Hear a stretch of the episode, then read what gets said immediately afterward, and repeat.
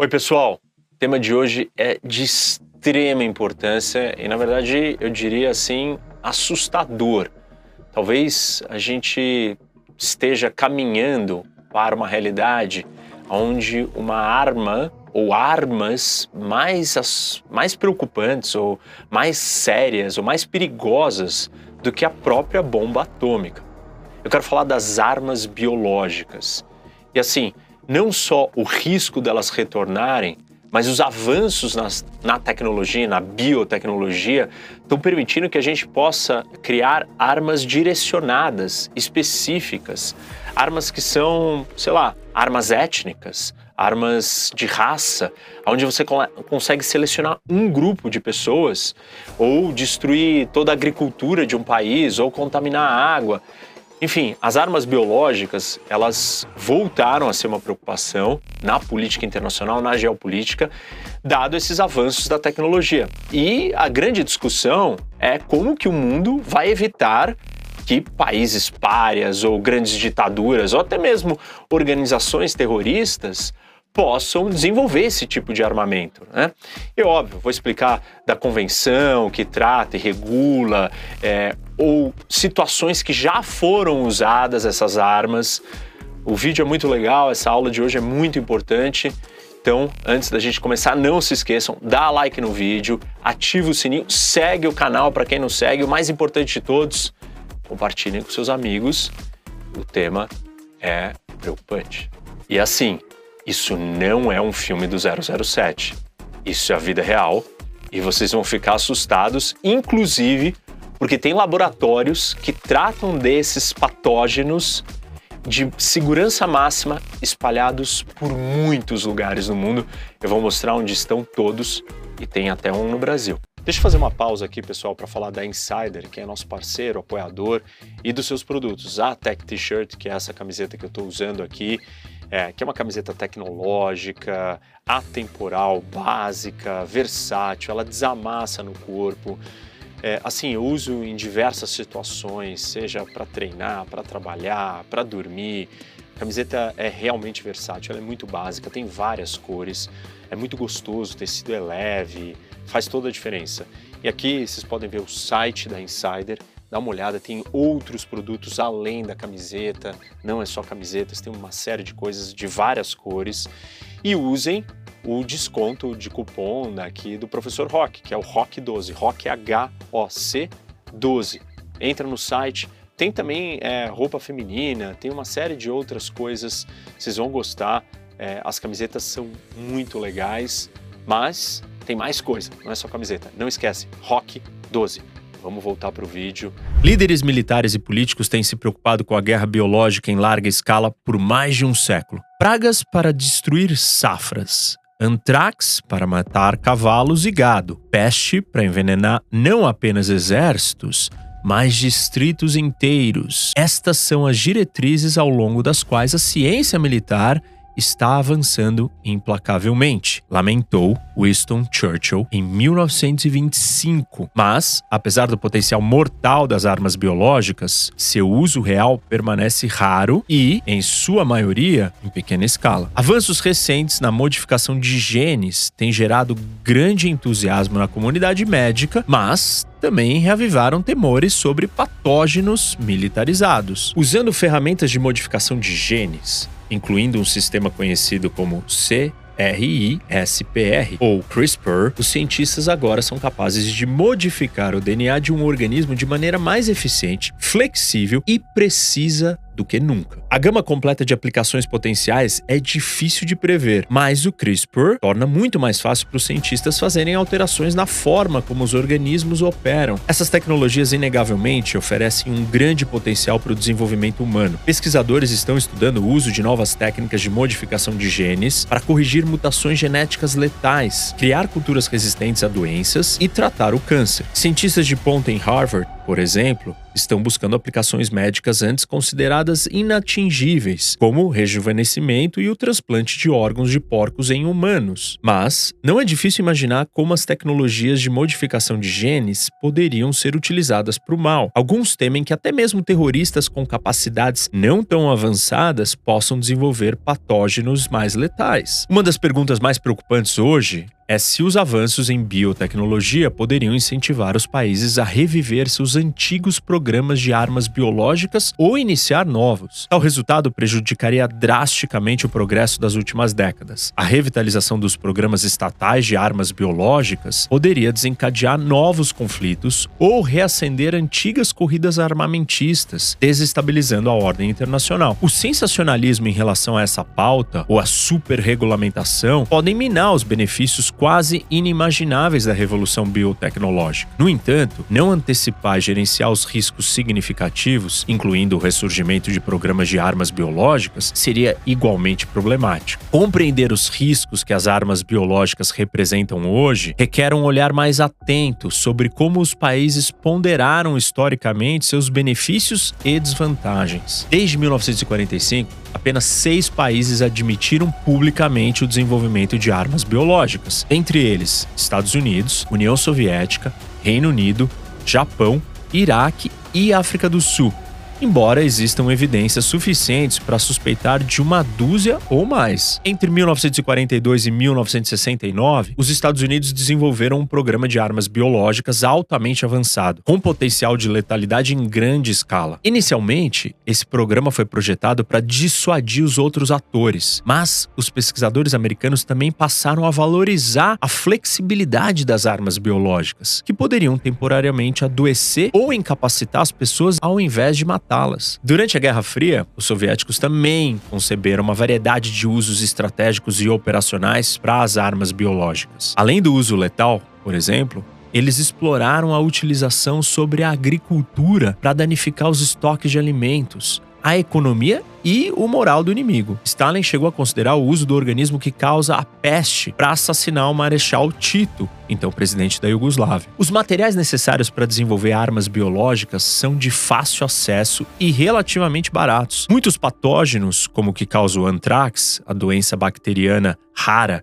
mais grave, não precisam ser desenvolvidos em laboratório podem ser encontrados na natureza. E os estados que buscam armas biológicas podem facilmente obter o equipamento necessário, que é o mesmo para pesquisas médicas ou de defesa. As armas biológicas também oferecem a vantagem da negação. Os ataques podem parecer surtos naturais e são difíceis de atribuir a culpa a alguém, como nós vimos na pandemia do Covid, onde não se chegou à origem do vírus. No entanto, na prática, as armas biológicas também apresentam desafios táticos e técnicos, o que levou muitos tomadores de decisão a ponderar a sua utilização. Do ponto de vista tático, a defasagem de tempo entre a exposição e os sintomas limitou a utilidade das armas biológicas no campo de batalha, principalmente porque as populações alvo podem se proteger com vacinas e outras contramedidas. Lançar um ataque em grande escala bem sucedido também é difícil. Ventos imprevisíveis, terreno em constante mudança ou dosagens incorretas podem levar ao fracasso. Os Estados Unidos e a União Soviética são os únicos dois países que se acredita terem superado tais desafios o suficiente para serem capazes de usar liberações de aerosol para disseminar armas biológicas de forma confiável em uma grande área. De fato, um problema significativo com as armas biológicas tem sido a perspectiva de que o agente patógeno pode se voltar contra aqueles próprios que lançaram a arma, infectando soldados e cidadãos do país que atacou. No final da década de 1930 e no início da década de 1940, o Japão empreendeu o uso em larga escala de armas biológicas, realizando tantos pequenos ataques quanto campanhas maiores na China. Durante uma campanha, os japoneses lançaram pulgas infectadas com peste de aeronaves sobre alvos chineses e espalharam organismos responsáveis por outras doenças em campos de água e arroz. As estimativas do número de mortes chineses devido aos ataques com armas biológicas japonesas são debatidas e de difícil contabilização, mas variam de dezenas de milhares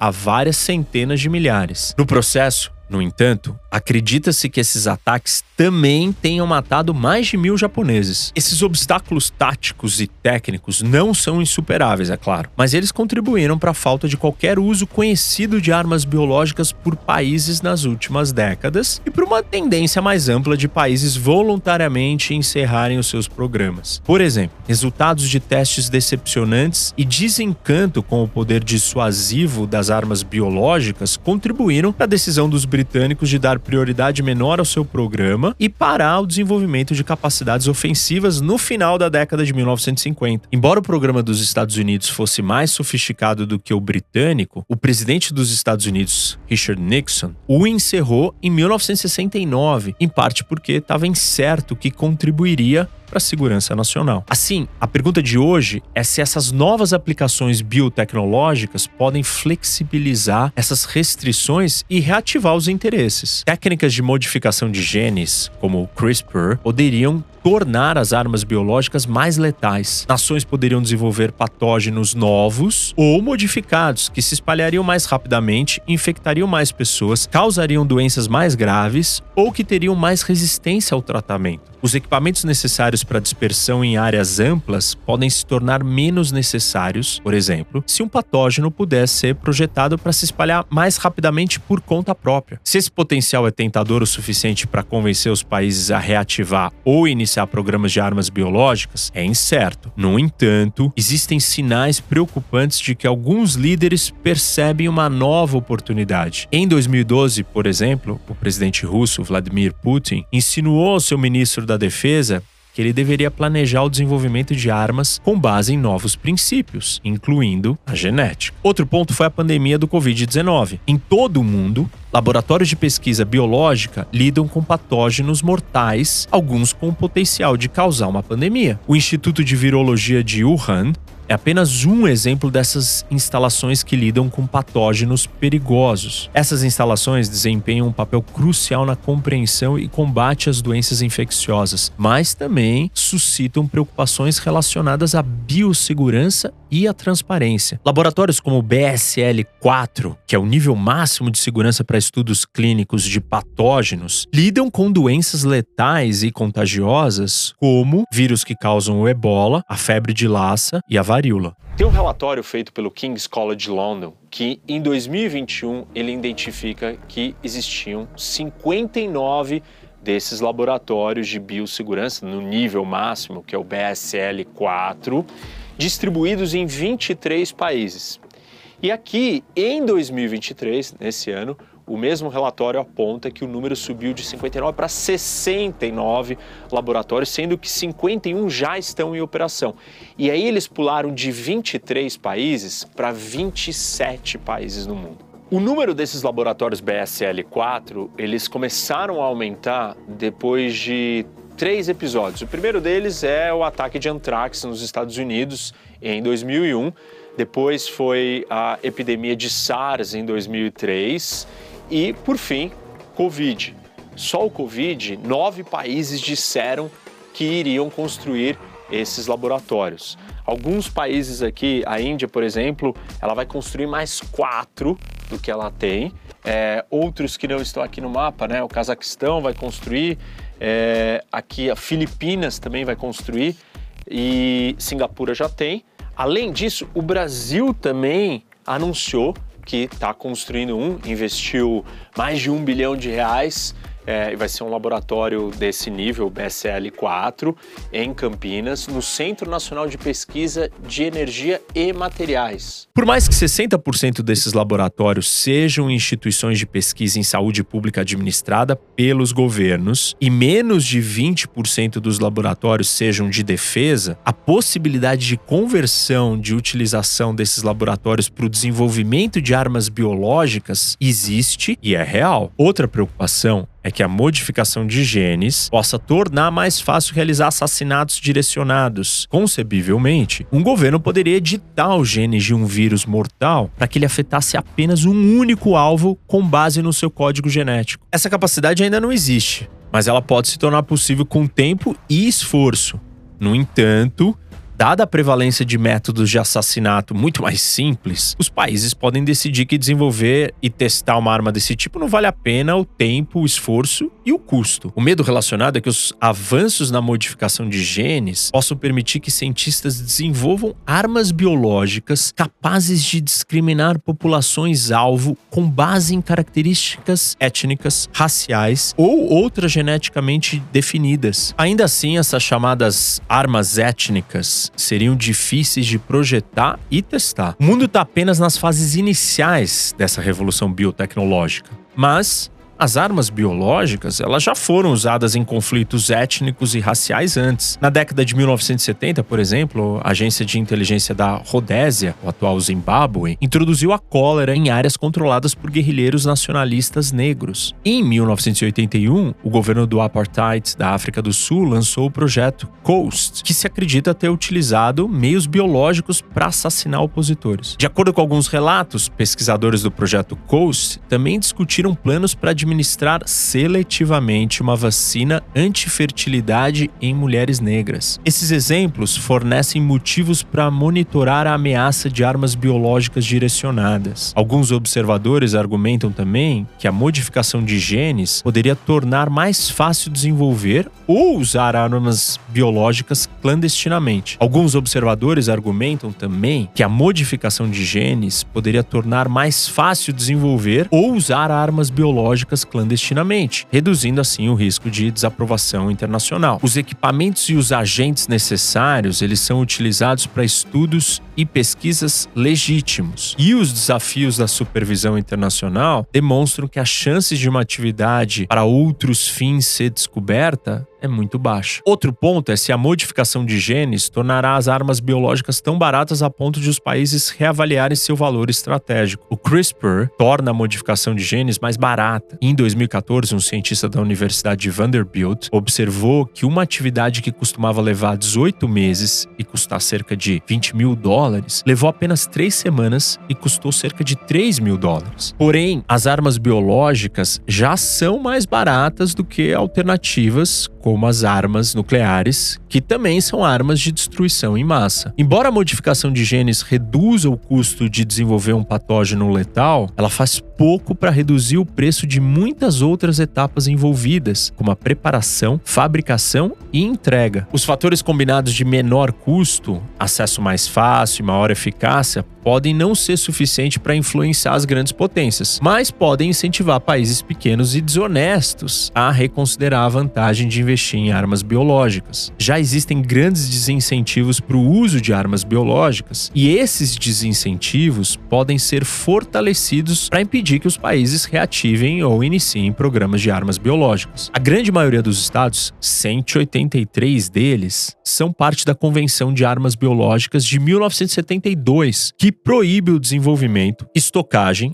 aquisição, retenção e produção de agentes biológicos para fins não pacíficos. Apenas 10 estados não assinaram nem ratificaram a CAB, né, a convenção, sendo Chad, Comores, Djibouti, Eritreia, Israel, Kiribati, Micronésia, Namíbia, Sudão do Sul e Tuvalu. Embora o tratado seja frequentemente criticado por sua falta de um mecanismo de aplicação significativo, ele ajudou a estabelecer uma norma global de que o uso de armas biológicas é imoral e inaceitável. Embora essas normas possam não limitar o comportamento dos piores atores, elas fornecem a justificativa e a motivação para o restante do mundo punir os infratores. Hoje, Qualquer estado que usasse armas biológicas, geneticamente editadas ou não, enfrentaria duras represálias de outros estados em busca de defender a norma de não uso. Quebrar o status quo mesmo que em pequena escala, transformaria qualquer país em um pária. Poucos estariam dispostos a correr esse risco. E aqueles mais propensos a fazê-lo, como a Coreia do Norte ou a Síria, já enfrentam sanções e contenção militar. Se qualquer um desses estados usar armas biológicas, os Estados Unidos e seus aliados quase certamente responderão com força. Tornar-se o primeiro infrator de uma arma biológica geneticamente digitada também pode impedir que um Estado desfrute das aplicações positivas de novas tecnologias. Pesquisadores, empresas e governos em todo o mundo esperam aproveitar as biotecnologias avançadas na medicina, agricultura e manufatura e poderão excluir todos os atores que utilizaram essa tecnologia para o mal. Países que forem descobertos abusando dessas tecnologias podem acabar minando seus próprios negócios e instituições de pesquisa e cortando seus cidadãos dos benefícios descobertos pelos outros. Em última análise, o poder desses desincentivos depende da capacidade de determinar se ocorreu um ataque e,